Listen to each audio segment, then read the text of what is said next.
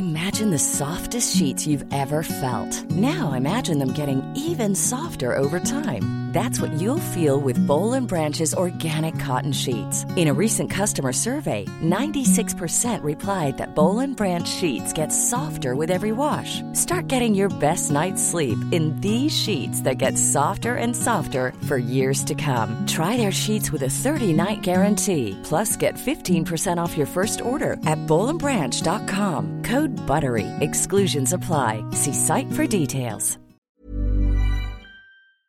Jour 15. Vendredi 7 janvier 2022. Je retrouve Juliette et Elliot pour déjeuner au restaurant de notre nouvel hôtel. J'ai toujours pas d'appétit, mais je me force à manger pour éviter que Juliette s'inquiète. Au dessert, elle nous dit qu'elle aimerait aller dans les jardins de Tivoli, se remémorer les derniers instants de sa sœur. J'en ai pas la moindre envie, mais je ne veux pas la priver.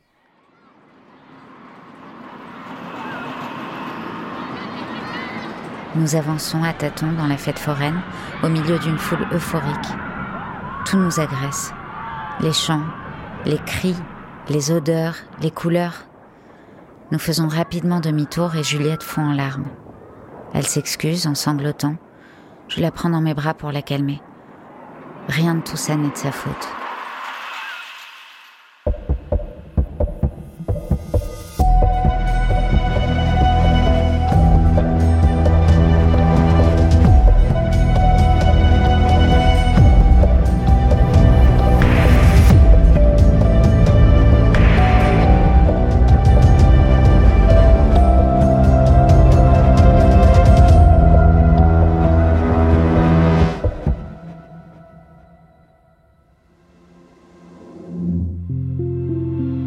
Matin, c'est avec Anna que j'arrive au commissariat.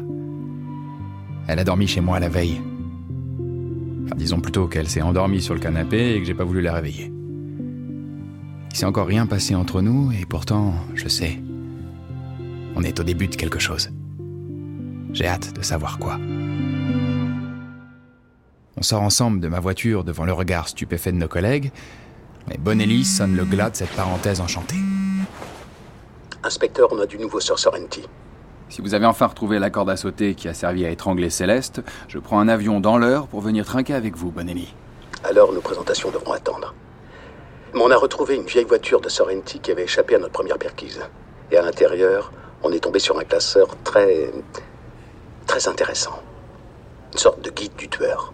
C'est-à-dire? Des dizaines de pages qui documentent comment tuer, comment se débarrasser d'un corps. Le type a creusé son sujet. Il y a tout un chapitre sur la strangulation. Merci, Bonelli. Je crois qu'on a enfin ce qu'il faut pour demander la mise en examen d'Enzo Sorrenti.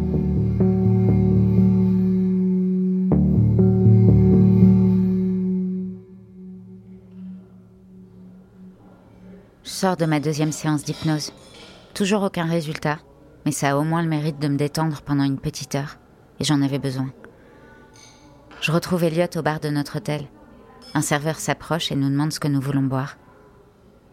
Je regarde Elliot, incertaine. Qu'est-ce qu'on boit au juste quand on s'apprête à discuter divorce avec son futur ex-mari? Deux gin tonic, s'il vous plaît. Ça me va. Après tout, pourquoi ne pas rendre la chose festive? On tombe d'accord assez rapidement. Je prends l'appartement, il prend la maison de campagne. Je prends la voiture, il s'en achèterait une autre. Quant à Juliette, elle restera avec moi la semaine et avec Elliot le week-end. Juliette, à qui nous n'avons toujours pas annoncé notre séparation. On recommande deux gin tonic pour trinquer à la fin de notre amour.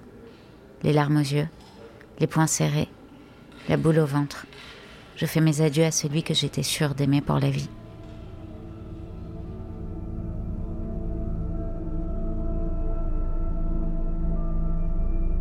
Suis saoule lorsque je reçois un appel de Nielsen. Il m'annonce enfin que l'un des suspects est en passe d'être mis en examen. Il s'appelle Enzo Sorrenti. L'assassin de ma fille a désormais un nom. Je veux tout savoir. Qui c'est? D'où il vient? Pourquoi il était au Swan? Pourquoi ma fille?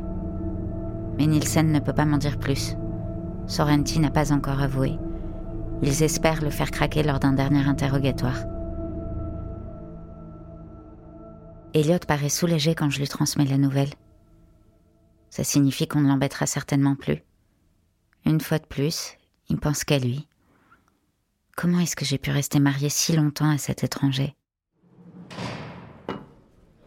Jour 16, samedi 8 janvier 2022. Il est midi lorsque Bonelli nous transmet le dernier interrogatoire filmé de Sorrenti. Nous nous installons avec Anna, mon cendrier plein et un bloc-notes. Bonelli commence par le confronter à nos dernières trouvailles.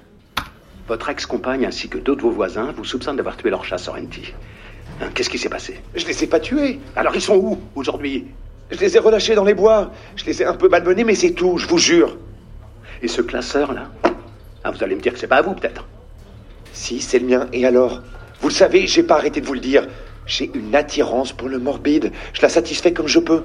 En torturant des chatons et en collectant des images de corps étranglés Euh, Je vous rappelle comment la petite a été tuée Hein, ou le souvenir de vos mains sur son cou est encore suffisamment frais dans votre esprit Je l'ai pas tuée, cette gamine. Je suis coupable de l'avoir prise en photo, c'est vrai, mais c'est tout. Sorrenti, il vaut mieux avouer maintenant. Parlez et vous obtiendrez une peine plus clémente, je vous le promets. Qu'est-ce qui s'est passé ce 24 décembre à minuit à l'hôtel Swan L'échange dure 20 minutes de plus. Mais Sorrenti n'avoue pas. Toujours pas. Tant pis pour lui, on a déjà bien assez d'éléments pour le faire tomber. Il va falloir qu'il s'arrange avec la justice désormais.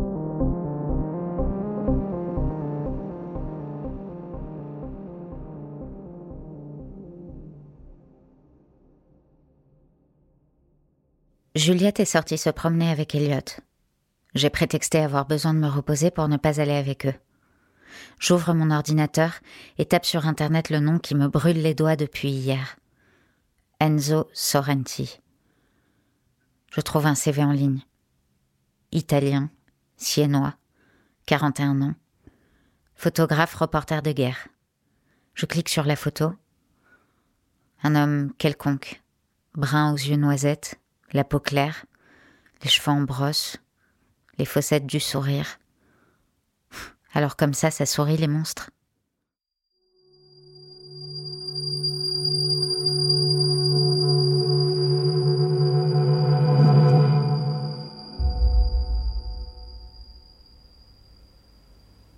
La nuit est tombée quand je reprends connaissance.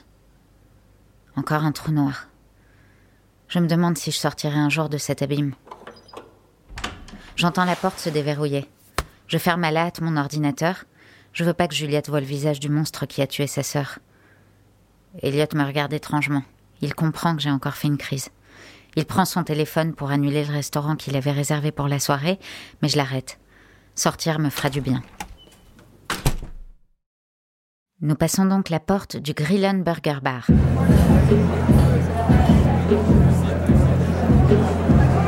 Ça sent la friture jusque dehors et la musique y est très forte. Mais je ne dis rien. Juliette a l'air contente, c'est tout ce qui compte. Elle me raconte leur journée, le Staten Museum for Kunst, le château de Christianborg, et puis elle s'arrête soudain. La chanson préférée de Céleste vient de se lancer sur la playlist du restaurant. Friday on My Mind Dizzy Beats. Nous nous regardons tous les trois, complices de cet affreux rappel à la réalité. Juliette me sent sur le point de craquer, alors elle me prend la main pour me dire silencieusement que ça ira. J'observe sa main dans la mienne, nos doigts qui s'entrelacent, son poignet et les bracelets colorés qui s'y amoncellent. La chanson se termine.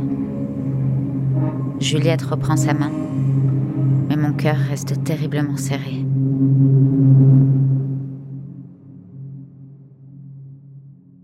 Jour 17, dimanche 9 janvier 2022. Je me rends pour la troisième fois chez l'hypnothérapeute.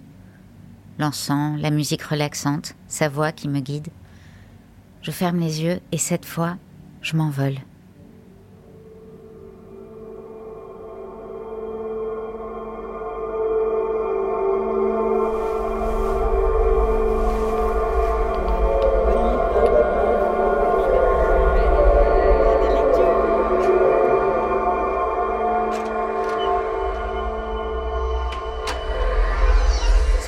Décembre. Céleste vient de quitter la chambre. Je termine ma tisane en discutant avec Elliot. On range le trivial poursuite. Puis, nous allons nous coucher.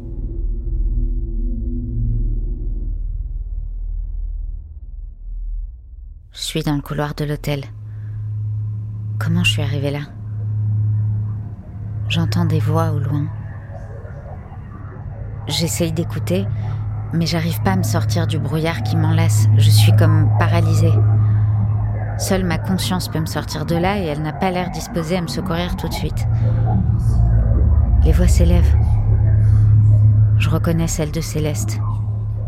Je distingue son ombre plus loin dans le couloir. Elle n'est pas seule. Un homme. Un homme lui prend le bras. Lorsque je comprends enfin ce qui se passe, il est déjà trop tard.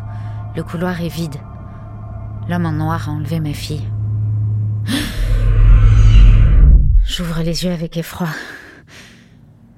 Le docteur essaye de me calmer, je lui raconte ce que j'ai vu. Les images sont là, bien réelles. Mon inconscient les avait enfouies au plus profond de moi pour me préserver, mais désormais je sais. Cette nuit du 24 décembre, j'étais là. J'étais là lorsque Enzo Sorrenti a enlevé ma fille pour la tuer.